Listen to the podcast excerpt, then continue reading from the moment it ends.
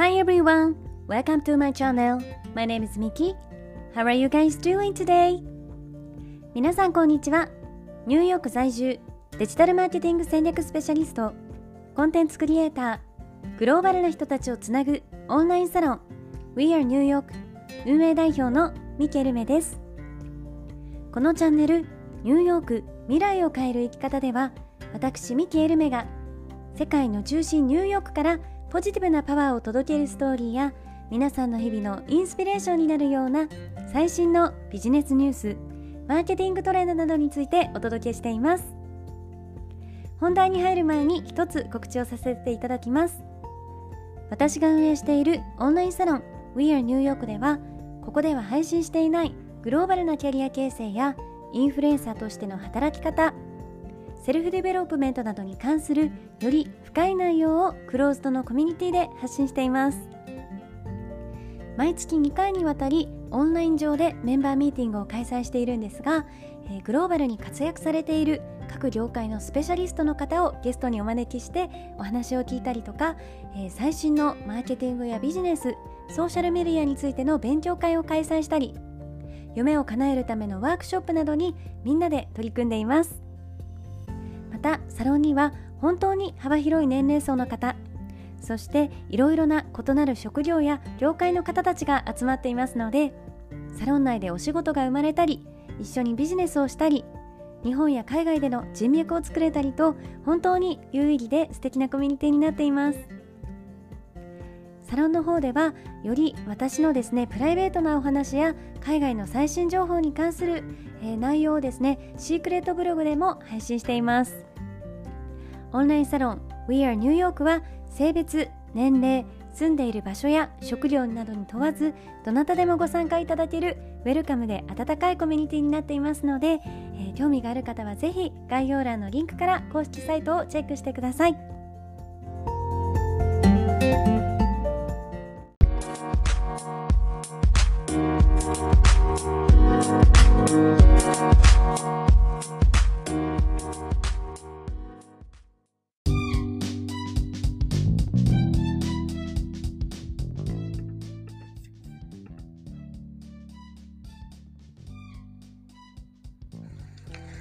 今日はですね三日坊主や秋潮の人でも絶対に継続できる習慣化のテクニックというテーマでですね、まあ、物事をこう継続して習慣化していくための秘訣についてお話をしていこうと思います。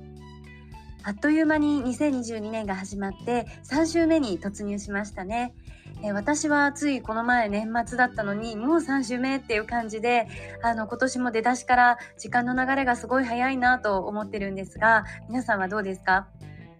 えー、あとですね、実は今日、私、あの、お誕生日なんです。はい。で、えっ、ー、と、アメリカでは、あの、マーサー・キング牧師の記念日ということで、祝日でもあります。で、皆さんも、あの、マーサー・キング牧師っていうと、一度は耳にしたことがあるんじゃないかなと思うんですが、I have a dream. 私には夢がある。という言葉をスピーチの中で何度も繰り返して、えー、当時ですねアメリカでこう黒人の差別が色濃かった時にあの市民にこう訴えを訴えかけてアメリカの市民権運動に大きく貢献をした、えー、黒人の牧師さんです。で彼はですね一度の訴えでそれが、まあ、実現することはなくて自宅を爆破されたりだとか逮捕されたりとか本当にですねあのかわいそうないろいろな困難にこう襲われてしまうんですけれどもそれでも諦めず自分の信念とか情熱をこう持ち続けて平等な社会を目指しあの根気強く活動を続けた人です。だから私も今日はですね自分のお誕生日とこのキング牧師の記念日にあこの1年どんな年にしようかなとかどんなことにチャレンジしようかなっていうのを改めていろいろと考えていました。でいつもこれはあの私思うことなんですけれど、えーと、時間ってやっぱり絶対にこう過去には戻れないですよね。でどんなに今お金持ちとかどんなに頭がいい人でもあのそういうのを関係なしに今の科学技術では時間の逆れあの時間の流れにこう逆らうことはできないのでだからこそこう一年一年が貴重というか今この瞬間は自分の人生の中で二度と戻らない時間なんだっていうふうに思うとですねあなんか適当にね過ごさないでもっとちゃんとしっかり生きようっていうふうに思ったりだとかあと周りの人をもっと大切にしようとか自分自身のことをもっと大切に生きようっていうふうにあのより強くですね思うことができると思います。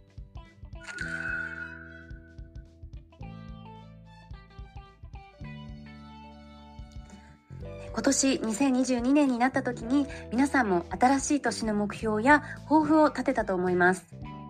でせっかくその時に今年はこんなこと頑張ろうって決めたと思うので、えー、今日のエピソードを聞いてですね物事を習慣化に習慣化するための少しでもヒントになれば嬉しいなと思って配信していこうと思います。でまず私がおすすめしたいのが、えー、1日5分でもいいからやることです。あの何よりも大事なことがやっぱり行動に移していくことで頭の中でどんなにこうなったらいいなって考えたとしてもあの行動しないとですねやっぱりそのこうなったらいいなっていう思いっていうのは叶っていきません。で仕事や学校家事や子育てなど毎日みんな忙しいと思うのであのまずは1日5分っていうのをキーワードにして継続してみてください。あの5分だったらどんなにね忙しくても1日の中で必ず作ることができるんじゃないかなと思います。そして、えーと、続く2つ目が小さい目標設定をたくさん作ることです。私もですね今年絶対に叶えたい大きい目標があるんですけれど何せ焦り症なので早く実現させたいとか早く叶えたいっていう気持ちがすごいあります。でもその大きいゴールばっかりこう見ているとやっぱりモチベーションっていうのはキープするのが難しくなりますし何よりですねそこにたどり着くまでの道のりっていうのがもうすごく遠く見えてやっぱり嫌気がこうさしてしまうと思うんですよね。だからこそあの小さい目標設定をしてそれを達成することにこう自分を褒めてあげるっていうことであの自然にこう習慣化することができていってそこからまた小さい結果がこう見えてくるとあの高くですねモチベーションも保てるようになると思います。えー、もしですね本当にこれやろうって決めてたことがあの今3日坊主で終わってますっていうような方がいればですねもう最大限に細かくゴール設定をしてもいいと思います。例えば3日続かないなら2日おきの目標でもっと言えば1日ごとの目標でもいいですそして1日5分でもそれを2日3日っていうふうにこう継続していくことができるようになったらやることが逆にあのそれをねこう行動するっていうことが当たり前になってきて逆にやらないとなんか変な感じがするっていうようになってくると思います。そしてですねこの物事を習慣化する上で一番大切なことが何を目指すのかどこを目指すのかっていう目指すものの具体化とあとどうして始めたのかどうしてそれをしたいのかという動機づけの明確化です。このやりたいっていう強い動機とかあの目指したい具体的なイメージっていうのが湧かない状況ではですねやっぱりどういうどんなことを始めたとしても継続が難しいんじゃないかなと思います。逆にこの2つをしっかりクリアにしてからこう始めたことに関してはあの皆さん続けていくことができると思います。なのでですね1日まずは5分でもやるっていうのを決めて最初はハードルを低く設定して少しずつこうレベルアップをしていきましょう。私もこの方法で今年はいくいくつかのこう目標をですね同時進行で一歩ずつ進めていこうと思っています。はい、ぜひ皆さんの参考になると嬉しいです。はい。それでは皆さん今日も聞いてくださりありがとうございました。えー、今日も一日ですね、素敵な日をお過ごしください。Thank you for listening. See you tomorrow.